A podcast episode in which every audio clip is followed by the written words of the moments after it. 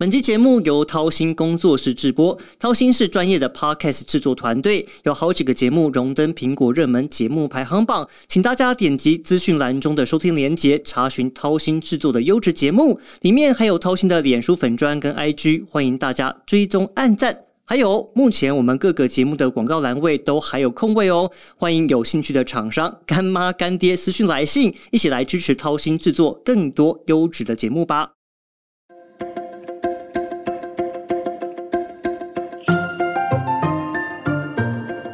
各位听众朋友，大家好，我是向正维，欢迎再次加入本周的军事相对论。我觉得呢，在前阵子有条新闻很重要，但也比较少被拿出来讨论，就是我们的马祖海底缆线被切断的新闻。大家比较少讨论的原因，很大一部分是因为我们对海底缆线非常的不了解，不知道它的重要性。其实包括我本人也是。但是你仔细去研究跟观察之后，发现根据统计，台马卵线在五年之内已经断了二十次，而且华府有智库指出说，这不会是单纯的意外，而是中国对台湾发动的灰色地带的攻击。其实呢，台湾本岛对外岛以及外国的海底缆线，就我的了解，还有公开的一些数据的显示，有十五条。那如果中国能够切断台湾跟我们外离岛的海底缆线的话，其实我们所有的连外的线路也都处在高风险。之中，所以呢，我今天就邀请我们很重要的来宾，是中华民国国家资讯基本建设产业发展协进会的董事长黄胜雄先生，来帮我们解说海底缆线的重要性，以及我们有哪些配套措施。董事长好，主持人好，各位听众大家好。我想先跟您聊一下，可不可以先跟我们听众朋友稍微说明一下，说我们中华民国国家资讯基本建设产业发展协会协进会它的主要的功能跟目的是什么？最主要是推动国家基础建设的相关的政策，以及建构更安全的资讯安全环境。所以，我们包含有资讯安全的这个规划专家，还有包括所有的资通讯的这个政策呢。替政府呢提供相对应的在基础设施上面的一些专业的咨询、咨询跟建言吗？对，哦，所以你们跟数位部之间算是一个互补的一个单位。我们算是一个互补的单位，因为我们协助相关的部分呢，提提供各种相关的政策的建议或者是政策的演绎。嗯哼，好，所以我们今天就想要回归到正题来了，因为大家对于所谓的海底缆线非常的不了解。那究竟海底缆线它的功能是什么？它是传递网际网络一个，呃，不只是网际网络。所有的讯号呢，对外传递一个最主要的载具。嗯哼，那我简单来讲，像台湾地区刚刚提到十五条海缆，台湾同时也有卫星，还有其他的传播载具呢，透过对外联系。对，但是海底电缆承载百分之九十九点九以上的讯，九十九点九以上，对以上的讯物，事实上九十九点九九九都有可能以上的讯物。所以你可以想象哦，当海底缆线一旦断裂的时候，对我们的整体的过去来讲，我们那么没有那么依赖网际网络的时候，可能也冲击没有那么大。但经过这几年疫情来讲，网际网络等于是整个社会的生命线。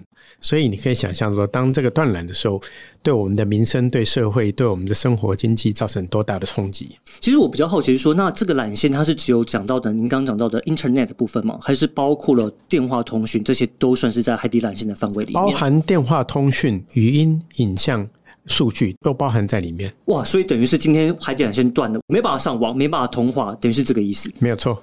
哇，我们看到世界各国或台湾，其实我们现在注意到都在强化我们的海底缆线的安全。那就我了解，像英国啊，面对俄罗斯有配备一些断网一些能力的船只，他们还新建了一些监视船来做反制。但是我想了解的是，说海底缆线它真的有这么容易被切断吗？哦，事实上，海底缆线是非常容易切断的一个通讯载体啊。嗯，那举例而言，地震就很容易震断，尤其是靠近沿岸台湾周围的海域，特别容易震断。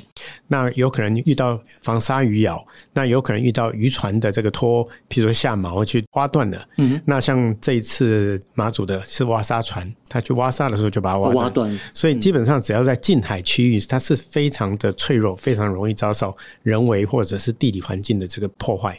呃，可不可以再帮我们听众朋友稍微说明一下，说那这条海底缆线它到底是铺在什么样的地方？海底缆线呢，一般是在这样：当你进到海岸这个 landing station 的时候，就是这个叫机房的时候呢，事实上它是经过深挖的，所以那一段呢是埋在地上地底。但是，一旦离开近海，进到海面的时候，比较深海的时候，它就是平铺在海床之上。哦，所以一般的话，布设是沿着这个海床这样这样布设过去。嗯哼，所以等于是说我这张船只只要可以够得到的地方，基本上都可以去碰触到这条海底缆线。理论上是是如此。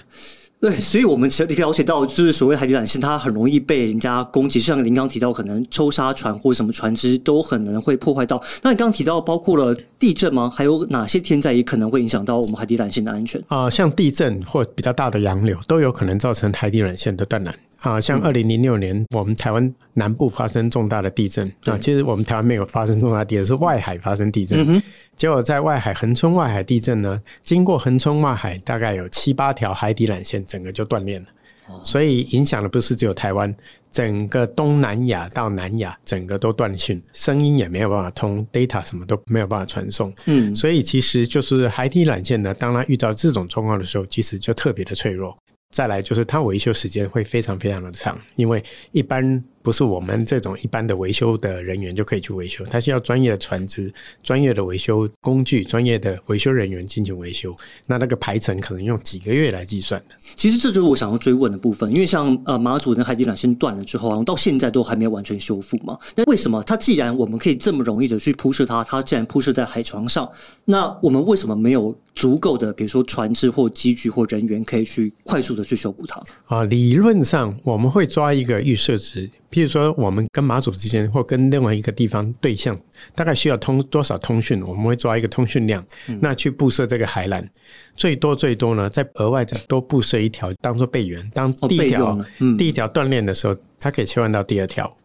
但是台湾的情况，像马祖的情况就发生，它虽然有备用的海缆。两条海缆在短短的几天同时都被挖断了，两条都断，两条都断。哦，难怪，所以变成马祖地区就变成全部没有办法上网，没有办法通话，嗯哼，甚至于我听说有些 ATM 没有办法取钱，超商被迫要用现金来交易，哇，原来这么复杂，对对，所以它的情况其实是非常特殊的，嗯，但是船师的部分呢，比如说维修人员的部分呢，一般如果说考虑。平常的状况，假设你有第一条锻炼的时候，第二条能够启动备援，那这个传奇就可以慢慢来安排。嗯哼，我可以接受一个月、两个月的传奇，因为反正我网络是通的。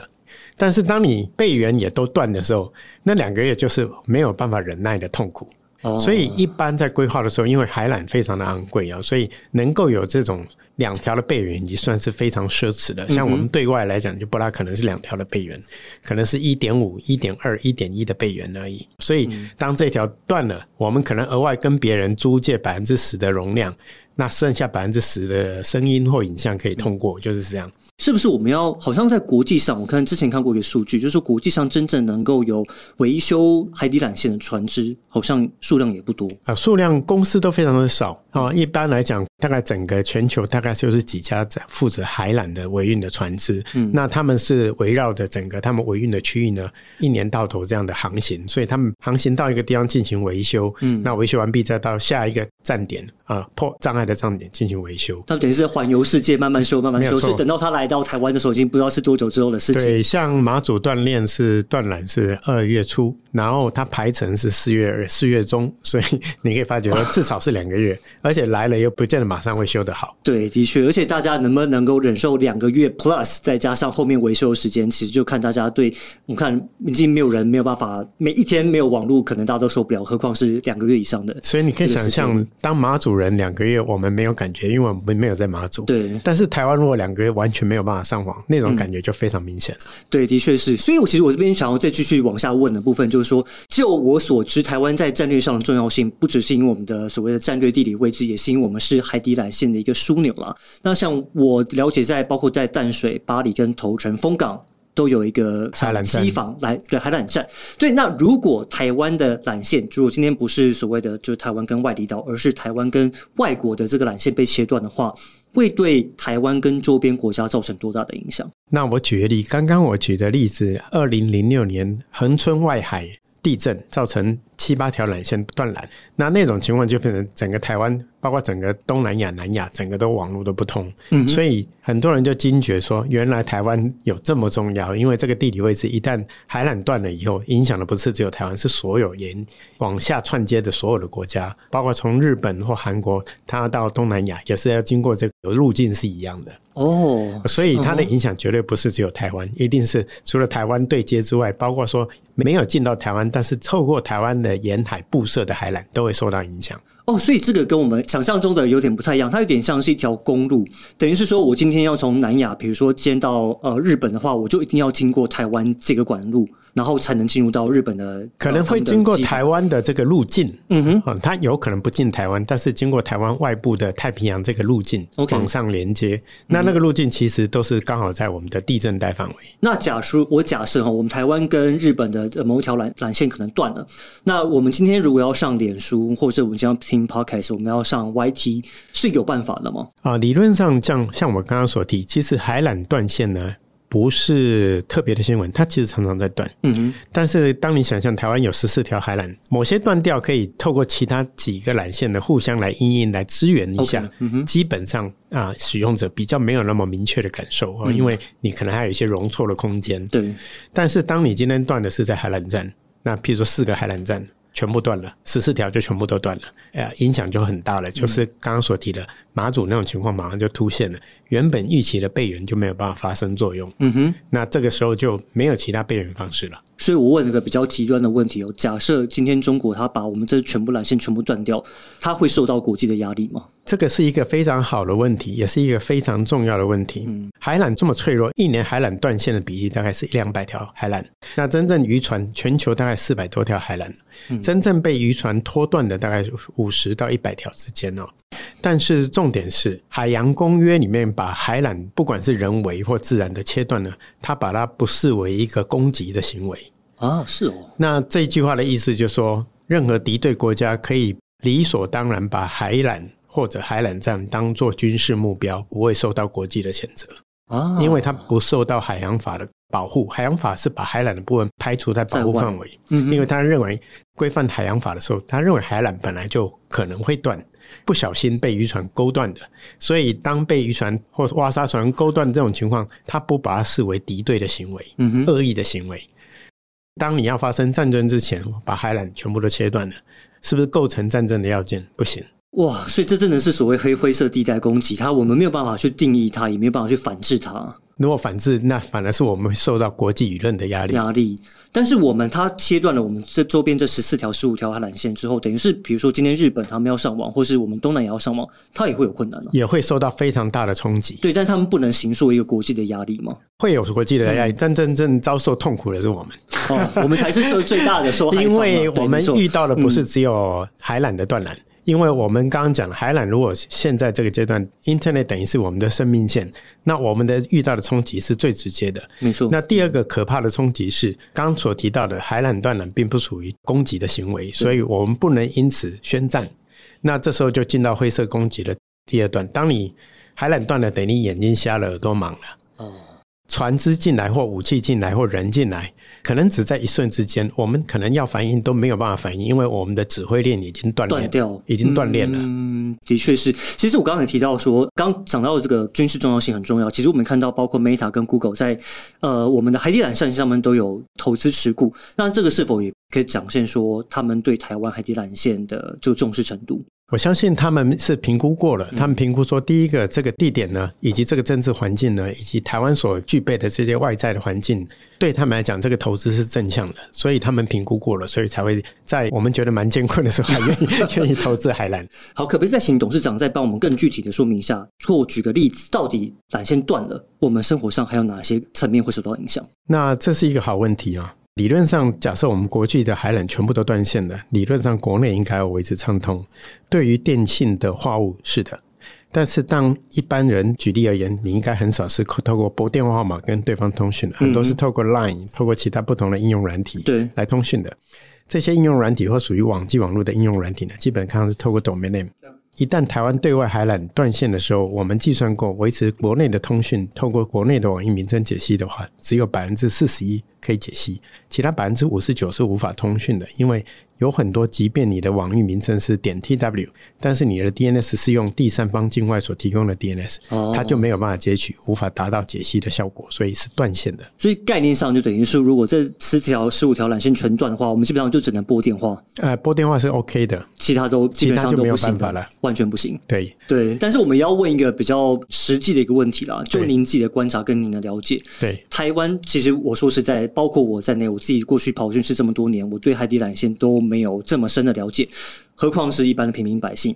那如果今天真的有海底缆线被切断的情况的，或是可能被切断的情况之下，我们有足够的应变的能力，或者是防护的能力吗？啊，你应该说政府有没有在准备？是，绝对是有。那绝对是有政府定定的一个推动的一个防卫的措施、应处的作为都有。那你如果问我此时此刻还没有？嗯哼，哦，此时此刻确实是目前是百业待举啊，所以很多东西都需要从头开始规划。因为我们过去的资通讯系统呢，它是不是为了军事用途的？它是为了一般民用的民间生活，它是属于平时所用的一些通讯载体。但是当你考虑到，当一旦发生这个战灾的时候呢，这些民用的设施是不是可以经得起战灾的考验？事实上是非常非常有疑问的。嗯哼。的确，因为我记得在国军在每次演习的时候，都会把你刚刚提到这几个 landing station 对当做一个重要的基础防护设施。但是就我的了解，他们不是派所谓的可能特战部队或什么，他们大部分就派比如说后备或是其他的单位去做守卫。但是他们到底能不能守得住，其实我也不是很确定。那您在所谓的我们的防护上面，有没有给政府某一些的建议跟安排？啊，我相信除了我，很多人都有提供一些各个不同管道的建议，都有。嗯，那应该这么说。说整体来讲，国军其实你说海缆的重要性，我们现在觉得它很重要。但是往前推十年或推二十年，或许那时候网络刚兴起，大家不觉得那么重要。嗯嗯啊，第二个，国军真正在防卫的时候，你刚刚提到会派怎么样的军队，派怎么样的资源来防卫，取决于说我们有多少关键基础设施需要防护。因为也许你这里是海冷战，我们觉得很重要，嗯但是也许临近就是一个。发电厂，发电厂，也许是水库，是。那也许某些程度对他们来讲也是同样的重要。嗯，所以在这些排序的作为上面呢，就必须要去区分一下，到底我们真正发生这种状况的时候有多少资源，那会不会造成资源的排挤？嗯，其实我会这样提的问的一个很重要原因，是因为我在去年的时候去过一趟乌克兰，我我非常了解到说，在战争期间，如果你的缆线或是你的网络被炸断的情况下，你要怎么去保持通讯，去保持你的通联，是一个很重要的事情。那当然，在乌克兰，它有个比较特殊的一个案例，是因为他们有马斯克的这个 Starlink 星链的支持嘛？对。那我这边题外话一下，因为我在我我曾经有试用过这 Starlink 的网速。那如果你在它基地台旁边使用的话，其实它网速很快，大概。可以到两百二十一 mega MB 左右，速率算是快的。但是当时他们是全部被军方控制，就军方可以用，民间不能用。所以我这边想要继续问的，就是说，为了要强化我们通讯韧性，我们除了地上缆线之外，也可能需要一些配套措施。像我们看到数位部有推出所谓的低轨卫星 POC 的计划，那可不可以？跟我们跟我们说明一下，说这个低轨卫星它 POC 它是什么样的概念，然后它怎么可以弥补我们现在的缆线上的一些使用？那我想，说一部这个计划就是因应刚刚所提的那种情况哦。当你我们过去在平灾的时候，不用担心十四条同时会断缆哦，因为平灾的时候一条断，两条断，大家觉得 OK 还可以接受。但是战灾的时候呢，十四条是有可能全断。所以这种情况呢，我们就必须要考虑，除了海缆之外呢，或除了现行的嗯这个 landing station 之外呢，有没有其他选择？低轨卫星看起来是一个蛮不错的选择。那至少在乌克兰战争，它已经凸显它的战争价值。嗯，所以啊，某个程度，这个时间点，各个国家对低轨卫星都是相对会非常非常的重视。我相信政府呢也会非常重视这一个领域的发展，不是只有在通讯部分。嗯，哦，可能在其他的应用或者是军民两用的这这种服务上面呢。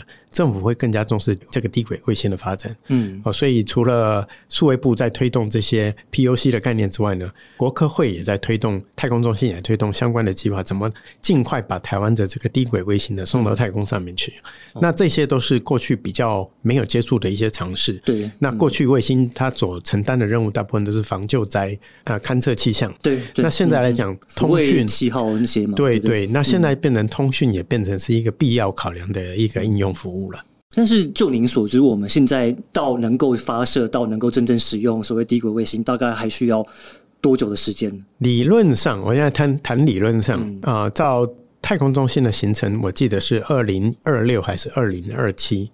但是呢，因为现在台湾的情况比较急迫一点，因为我刚刚提到。这种海缆、这种断缆的危机呢，大家都明显感受到，尤其马祖已经遭逢一轮的这种心感身受啊，嗯，所以大家就比较能够，有些人可以稍微体会一下，说这个东西还蛮重要的。那所以低轨卫星这个时程会提早，有可能会在今年或明年，我们就可能会有第一颗低轨卫星发射吗？对，有可能，理论上啊，因为毕竟它是一个 rocket science。有太多不可测，像马克思对对 对，他对的确是这个做出来跟能够发射跟能够使用这个这个确实要克服的这科技还是蛮多的。不过理论上照自由时程来看，我们希望能够尽快发射上去。但是你刚刚提到说，我们现在使用缆线的部分达到了百分之九九点九十九点九九九，你把它当做百分之百比较好算。对对，那如果今天这。呃，全部被切断之后，它所谓低轨卫星到底能够 cover 我们多少？它不可能百分之百 cover。这也是一个好问题啊！我其实这个是可以换算出来。你刚刚提到靠近那个卫星站的地方可以两百枚，嗯。我们现在全台湾出国的，呃，离开海南台湾的海缆呢，总频宽大概是一百 T 左右，terabit per second。那实际上，台湾所有的卫星的总频宽，那大部分都是做气象的或影或影视的电视的，嗯，大部分全部加总起来是二十 giga，二十 gigabit per second，二十 G 以上一百个 T，嗯，那这中间幅度差了多少倍？对，差了超超过一千倍以上了。那这个超过一千倍怎么用？以现在来讲，叫做不堪使用。但是倒回来来讲，我们过去的卫星没有承载这个任务，嗯，所以过去的卫星呢，它可能任务是比较特定的，做气象观察、做防救灾的这个摄摄影。那现在如果这个需求明确，第二个就是说，现在的科技跟之前的一个不一样。现在啊，低轨卫星过去是没有实现的案例，现在低轨卫星到处都有了，包括说这个 SpaceX、Starlink 这些东西，OneWeb。那低轨卫星。当低轨卫星变成是一个商用化、商用普及的服务的时候，我们可能就是在这个商用化。当然，你它数位部七百个 POC，那事实上 POC 之后，如果有可能，它就可能就变成直接转商用应用。嗯，当商用的时候，它可能就跟你我的手机一样这么普及。当然，你愿意付得起月租费的。嗯，哦，所以那种情况就不会这么悬殊的比例。呃，插题一下，你刚刚说七百个 POC 是七百个卫星吗？哦，七百个终终端。哦，终端，OK，对，预期啦，七百个终端。那 POC 之后就是 Proof of Business，POB。那 POB 就是大家需要升装，只要它是合法落地，我们就可以去升装。那那种情况就是看资费，看你的需求。啊，那种情况相对的，突然间在卫星的容量就会高出非常非常的多。哦，所以过去来讲，第一个没有这个环境，啊，再来是没有这个技术。那也没有这样的资费啊！你过去要弄个卫星是非常非常昂贵。对啊，的确是。那现在这三点呢，似乎就慢慢在汇集了，资费慢慢有机会到得了。那像在美国，可能都一个月是一两百块美金，但是它提供给其他的国家，非洲国家可能大概是四十五块、五十块美金都有可能。相对这些条件都越来越符合的情况之下，就慢慢提升这种容错或韧性的机会了。所以等于是未来大家有机会可以选择，我今天要用的是海底缆线，或者是使用卫星的。对对，至少你有这个能力来选择。现在是比较没有这个能力来选择。对，那我这边也其实有另外一个部分也蛮好奇的，就是数位部他们也推出了另外一个叫做“灾难漫游”的计划。对，那这个又是什么样的一个概念？整体计划我没有看了，不过这个概念有点类似说，当你今天遇到战灾的时候，那平常平灾的时候，每个电信公司都会有自己的容错方案，但这是平灾。当一旦发生战灾，可能是非常大规模的摧毁的时候。可能某一家电信公司根本就没有办法继续提供服务了。比如说中华电信就整个就断了。对，那这时候如果好有其他可以支援的电信公司，它可以把现有的它的用户也把它漫游过来，等于这些用户呢，他的权利没有受到损失，理论上了，或者受到比较小一点的损失。那这样的话就可以再站在站在发挥一定的功能。导致说你不会因为担心说你的基地台没了，然后你就没有办法上网，然后提供其他的网。甚至于说，它可能是某一个电信公司它的核心网络设备被摧毁了，那这时候它已经没有办法发挥各种核网的功能的时候，其他的电信业者是有办法把它的用户转讯过来、承接过来。那这个是大概这样的概念。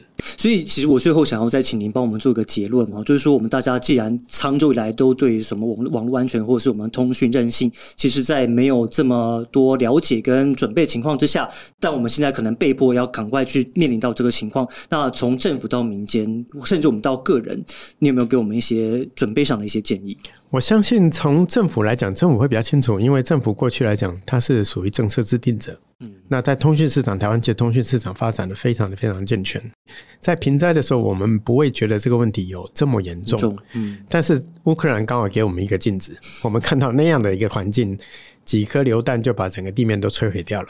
那卫星这个时候就发挥它应有的功能，那我们就可以开始去认真思考。过去我们认为这一块是不需要或者是太昂贵的时候，现在是不是要重新再解释一下现有的技术、现有的方案里面，也许在台湾的现有的处境，它可能勉强可以接受。所以政府在这一块其实啊蛮超前部署的。其实，在很多方案呢，都不是现在规划，可能两三年前还没有俄乌战争之前就就开始在规划，着手规划，只是刚好。在这个阶段可以更快速来执行，好，所以这是政府的部分。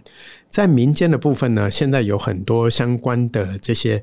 民用的这些设施呢，基本上我们都会非常呃都很习惯使用这些民用的设施，但是可能就是必须要了解说某一些特定的，我举一个例，某一些特定的软体呢，可能尽量要学习，我们尽量不去安装啊，譬如说某些来自对岸的一些软体。哦，它也会导致你的呃，比如说网络受讯上的影响。事实上，使用的受讯不会受影响，但是你使用的各自使用的资讯呢，事实上都是。他怎么去收集、处理、利用，我们并不了解。对，那只要是是对岸的，基本上它都是离不开政府的色彩啊。所以像这一类的应用呢，我们自己就要特别的注意，就说偶尔使用可以，但可以不使用，尽量不要去使用。当你使用成瘾的时候，你把平常当做一个聊天对话、一个重要的载具的时候，一旦发生战灾的时候，你会发觉这个东西是。没有办法去使用它的，对，反应不过来，反应不过来，因为你已经养成习惯了，你习惯透过一个特定的平台、一个特定的服务去使用你的网络的服务。那一旦发生战灾的时候，你没有办法切换过来。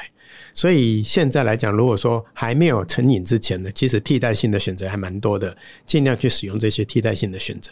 那对业者来讲也是共体时间呐，因为对业者来讲已经非常努力的在提供最优质的网络服务。那国内的电信不管是技术或者是使用者的呃电信公司的技术，或者是他们所使用提供的服务，事实上。都远超过国外。那目前就是唯一要考量，就台湾的情况比较特殊。除了平灾的考量呢，可能就是大家共体时间，慢慢必须要把战灾这种考量也慢慢涵盖进去。那过去可能海底缆线或者是海缆站，大家比较不会关注。那现在对业者来讲，怎么去提升这个海缆站的安全，可能就是业者也必须要多付一些心力去思考这个问题。OK，我今天真的听得非常过瘾，非常谢谢董事长跟我们这些分享。那也希望我们各位听众朋友对于海底缆线的功能，还有我们一些政府的一些配套，还有甚至我们自己在使用上的一些习惯，都能够有再多一些的思考跟反省。非常感谢今天董事长跟我们精彩的分析。那也请您继续锁定军事相对论，我们节目今天就到这边结束。欢迎大家下一周继续回来我们节目收听。我是向政伟，我们下一集再见，拜拜。